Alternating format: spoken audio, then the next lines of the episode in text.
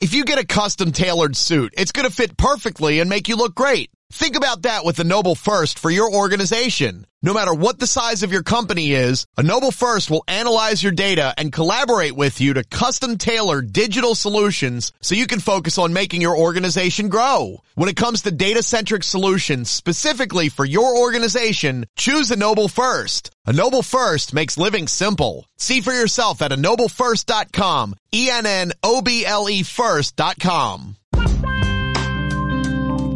Bienvenido a un nuevo encuentro con Enea Trading, realizado para personas que buscan estar en sintonía con sus inversiones.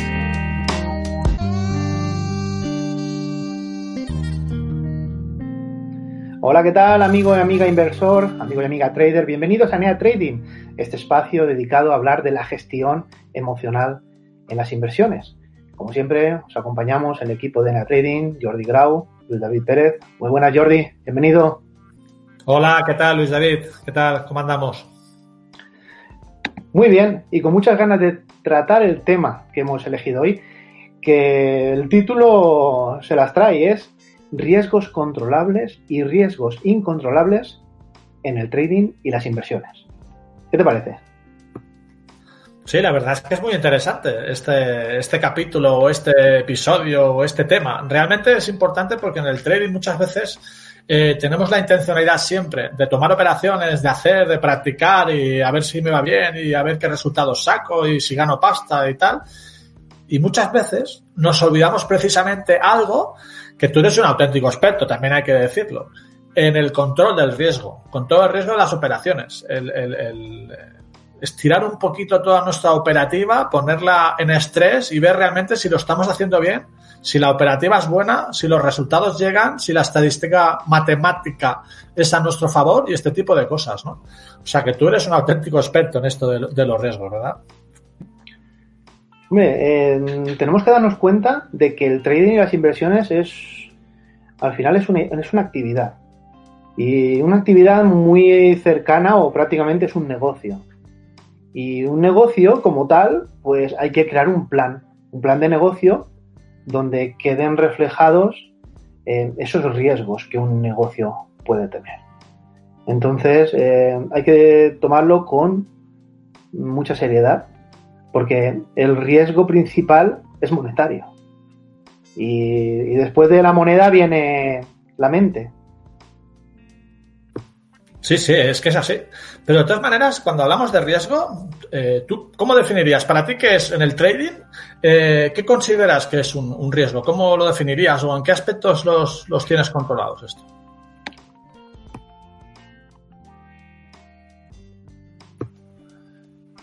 El micro, el micro. El micro, no se te oye, Luis. A ver, Jordi, el riesgo al final es la posibilidad de que se produzca un contratiempo o una desgracia. Eh, hay posibilidad de que suceda eso, entonces eso es riesgo, ¿no? O de que alguien o algo sufra un perjuicio o un daño. Eh, así podemos definir un poquito el riesgo. Entonces, eh, el trading tiene muchos que son controlables, pero hay otros que son incontrolables, en un principio. Entonces, lo que tenemos a mano es controlar esos riesgos que son controlables, pues vamos a hacerlo, ¿no? ¿Qué te parece? Sí, sí, genial, me parece perfecto, ¿no? Pero claro, ¿cómo, controlar ese riesgo? Una vez ya hemos definido un poco el riesgo, ¿no? El hecho de estas, eh, de estas circunstancias que nos pueden hacer peligrar nuestros resultados, ¿cómo controlamos? ¿De, qué manera podemos, eh, qué mecanismos podemos utilizar para poder controlar una vez ya hemos eh, sabido o ya sabemos cuál es ese riesgo? ¿Cómo, cómo podemos hacerlo eso? Bueno, cuando hemos detectado qué riesgos tiene nuestra actividad, pues hay que poner remedio. Igual que un trabajador se pone un casco, o se pone una ropa laboral, o se pone un chaleco reflectante, o botas de seguridad, eh, pues nosotros pues tenemos que ver qué riesgos tenemos y, de acuerdo a esos riesgos, pues poner cortafuegos. O sea, vamos a intentar evitar que sucedan esos riesgos, pero si suceden, vamos a controlarlos y pararlos a tiempo.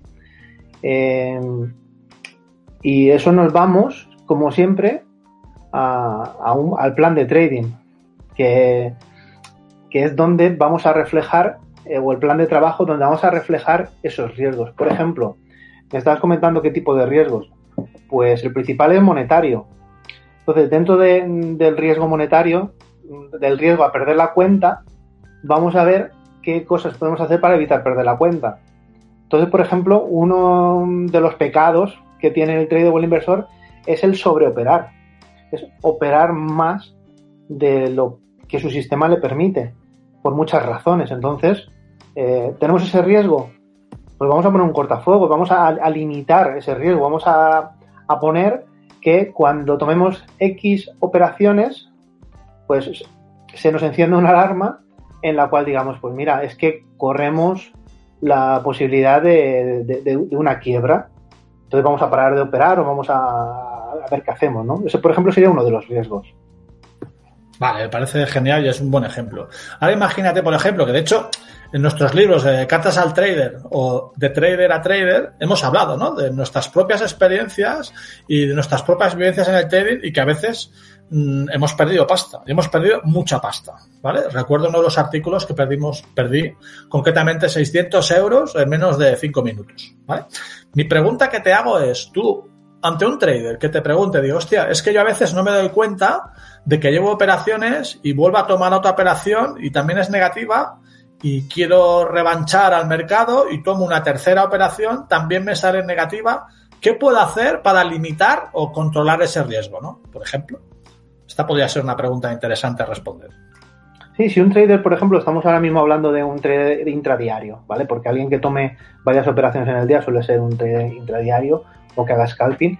Eh, si con tiempo, antes de tu operativa, cuando has diseñado tu estrategia, sabes que cuando tienes un número X de operaciones perdedoras o negativas consecutivas, es muy probable de que no estés haciendo bien las cosas o de que el mercado ese día no esté para tu sistema, eh, automáticamente en cuanto tienes esa operación número 3, 4, 5, la que tú quieras, deberías de, abortar la operativa. ¿Cuál es el problema? Primero, el problema es, que es el que le pasa a la gran mayoría, es que no tiene esa cifra puesta. ¿Vale? Eso es un problema y es alguien que no ha asumido los riesgos o porque cree que él controla. No, es que yo controlo y yo sé parar a tiempo. ¿vale? Como el que está el sábado por la noche de fiesta en la discoteca, eh, tranquilo que yo ya, eh, eh, que controlo, ¿sabes? Acabo por el suelo, ¿no? Que yo, que yo lo sé, yo ya controlo y sin problema, que lo tengo controlado. Pero es precisamente ahí, ¿no? Donde está la, cuestión, que creo que realmente la gente, los traders, no tenemos, más no en una fase inicial, ¿eh? no tenemos el, el, control de ese riesgo y el saber que no podemos soportar más allá de dos operaciones, otros, otras operaciones diarias o un margen semanal de, yo qué sé, un 10% de nuestra cuenta. Me lo estoy inventando. Pero es que esos límites no los tenemos.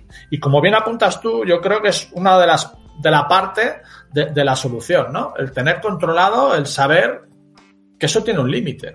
Tiene un límite porque ponemos en riesgo nuestra propia materia prima. Es el dinero de nuestra cuenta.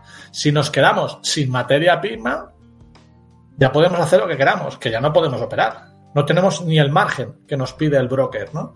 Y eso es un problema. Por tanto, creo muy acertado el hecho de que digas que ese riesgo hay que controlarlo, quizá reflejando en el trading plan, quizá poniéndolo donde queramos, pero que nos dé la alerta, ¿no? Es eso, ¿no? Más o menos lo que estás diciendo, Luis David. Yo sé que da mucha pereza, da mucha pereza ponerse límites, da mucha pereza, ¿no? Eh, y es aburrido ponerse límites.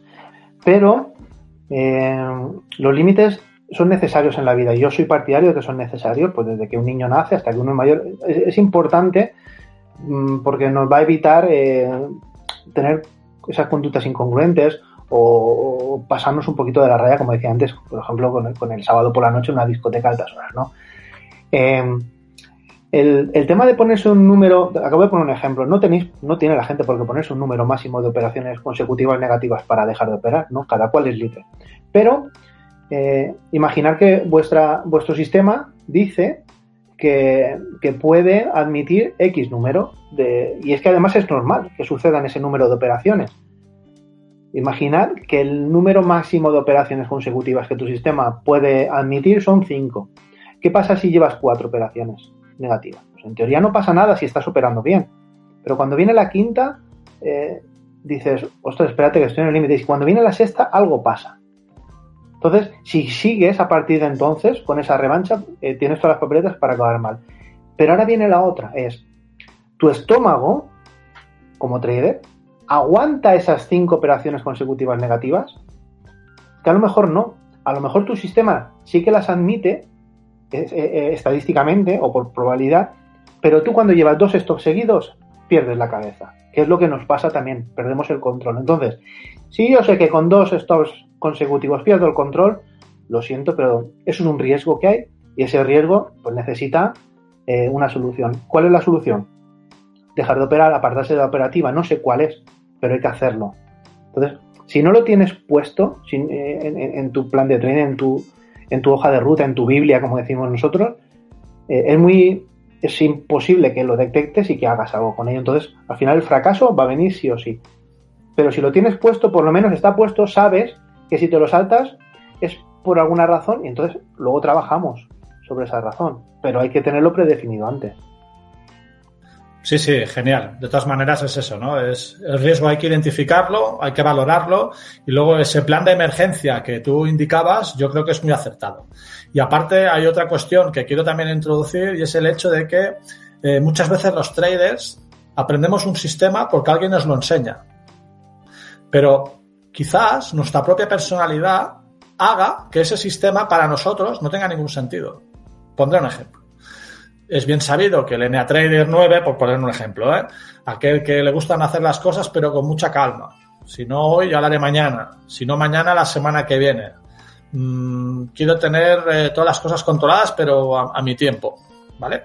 Quizá esa persona se aprende un sistema de trading intradiario en gráficos de un minuto o de 15 segundos, quizá lo que le haga es frustrarlo totalmente. ¿Por qué? Porque va a tener que controlar ese riesgo en gráficos de 15 segundos del DAX, por poner un ejemplo, o en gráficos de un minuto del CL, el petróleo, por poner otro ejemplo.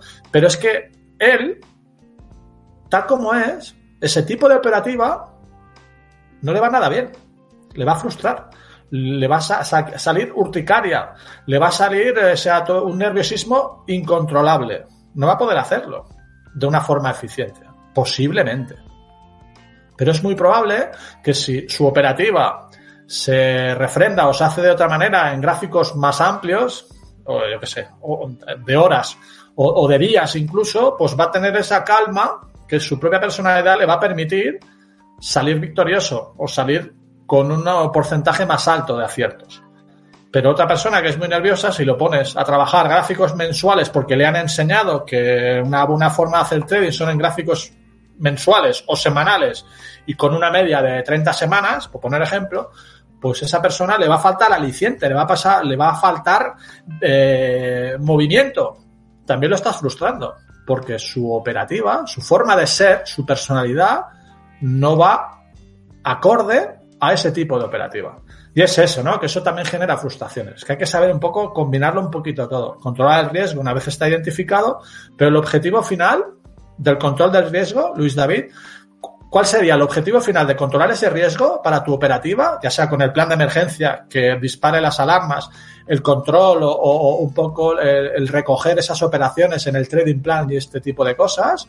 ¿Vale? ¿Cuál es el objetivo final de ese control de riesgo?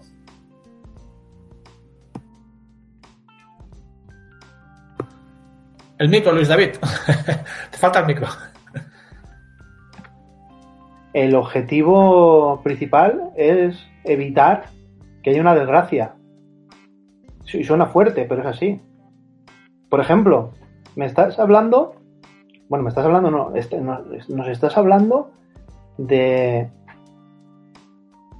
de, un tema de, raíz, o sea, de que alguien que opere un activo en unas circunstancias tiene que estar preparado su personalidad y emocionalmente para hacerlo.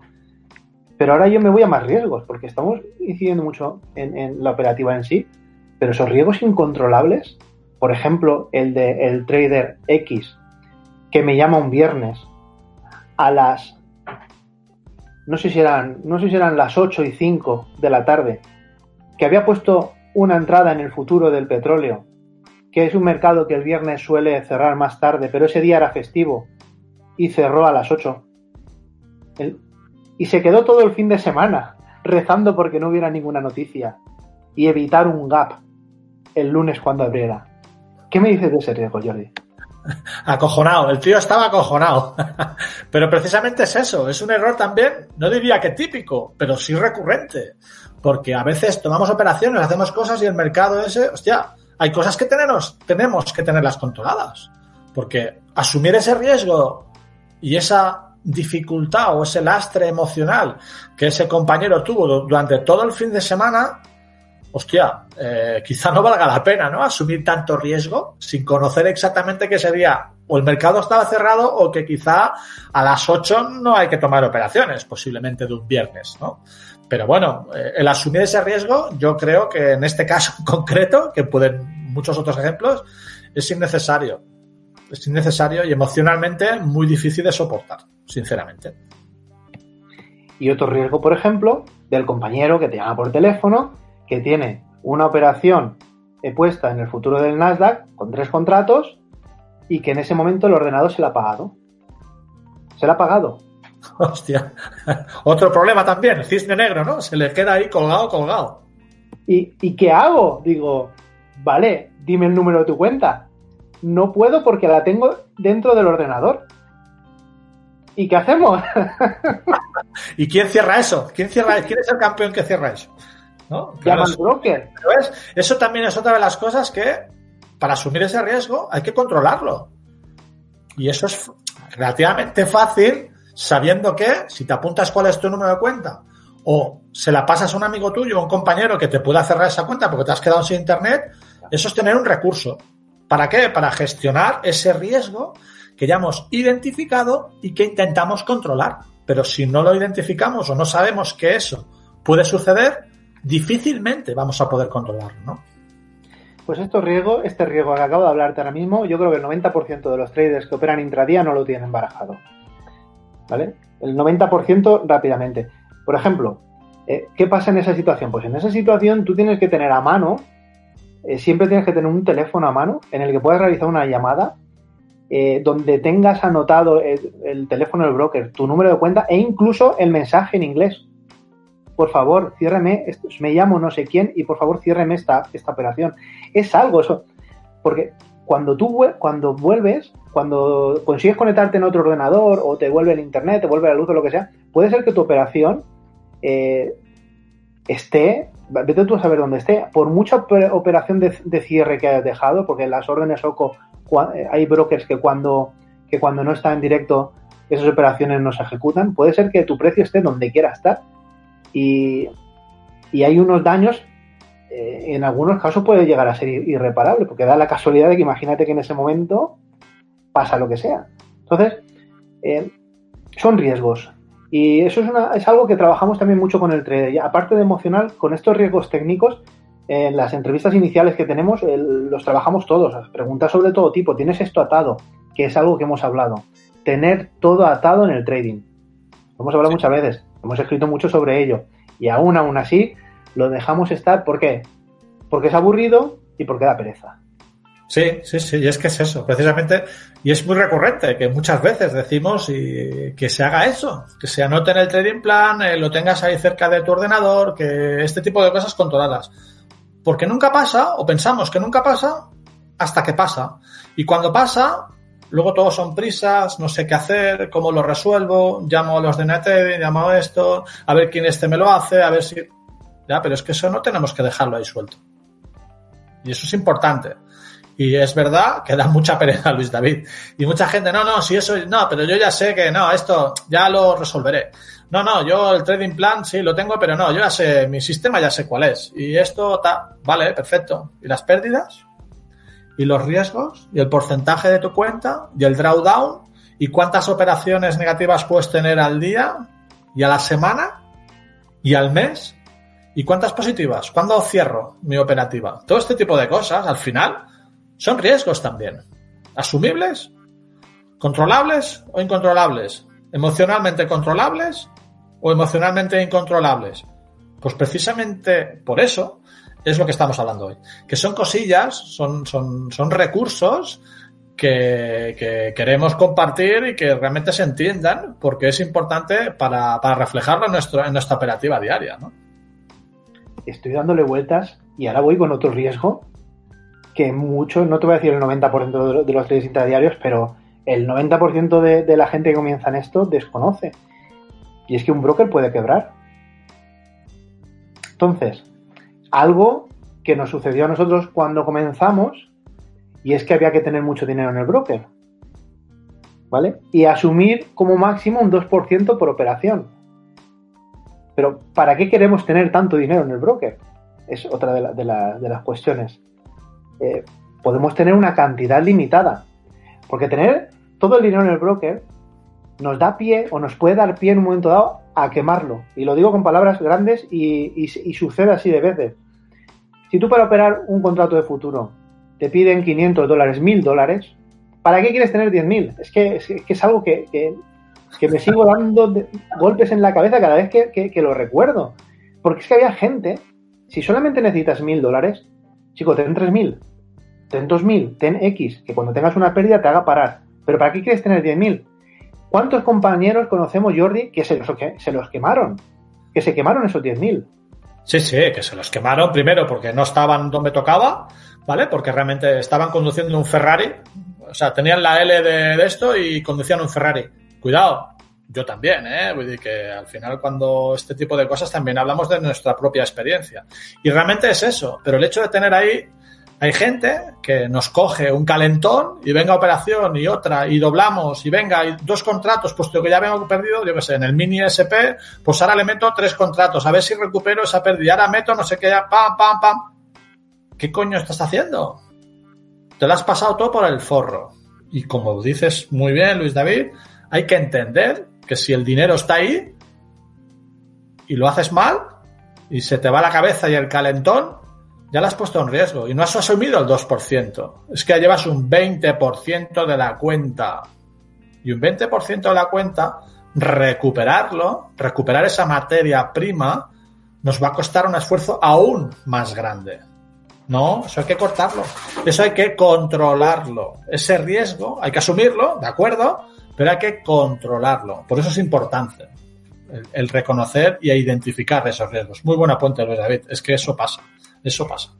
Y acabas de nombrar la palabra maldita que la odio. Se la odio a todos los traders cuando nos lo hablan, es la palabra recuperar. Ya, ya, pero es que eso pasa. La gente quiere recuperar lo que ha perdido, ¿no? Claro, normal. No hacer otra operación buena. No, no, no. Que me han soplado la pasta. Yo quiero recuperarla. Sí, claro. Entonces, eh, yo ahora me acuerdo de otra cosa más que son errores que solemos cometer, que suelen cometer los traders y los inversores, y que se puede planificar. Y es, por ejemplo, el que yo ahora estoy navegando en YouTube y veo eh, que el trader X ha hecho una operativa, un sistema tal, y digo, uy, que este que fácil que tal, y me empiezo a operarlo mañana con dinero real, sin saber los riesgos. Pero es que me abro la cuenta en el broker, porque hay brokers que, que abres la cuenta de un día para otro. Es que son muchas facilidades que nos hemos dado cuenta también a veces que dices, ostras, qué fácil que es, es que se convierte esto en un casino, ¿no? Entonces, por favor, seriedad. Lo he dicho lo primero que he dicho. Es una es un negocio. Profesionalizarlo lo máximo posible. No tengáis prisas.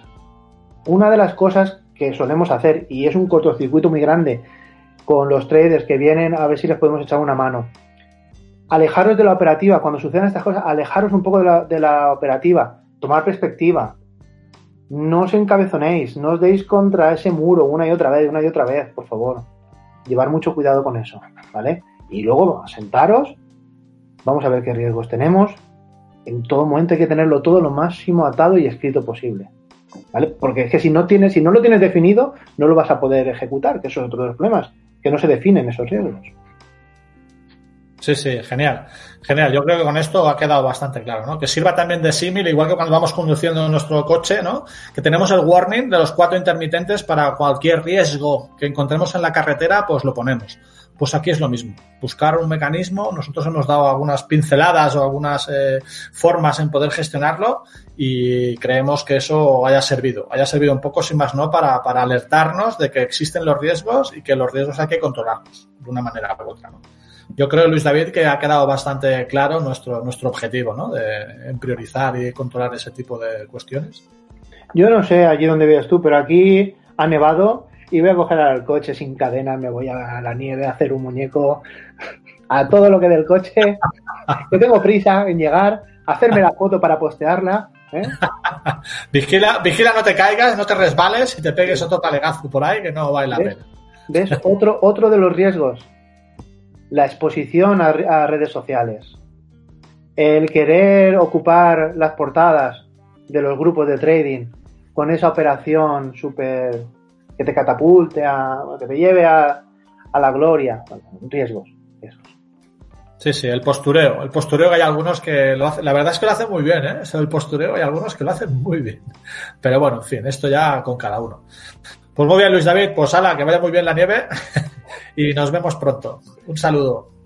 Muy bien, muchas gracias Jordi, muchas gracias a todos los que habéis seguido este encuentro. Ya sabéis, nos podéis encontrar en la página web www.eneatrading.com. Puedes leer nuestros libros, Cartas al Trader y de Trader a Trader. Estamos presentes en redes sociales, en YouTube, en iVoox y siempre puedes ponerte en contacto con nosotros a través del correo electrónico.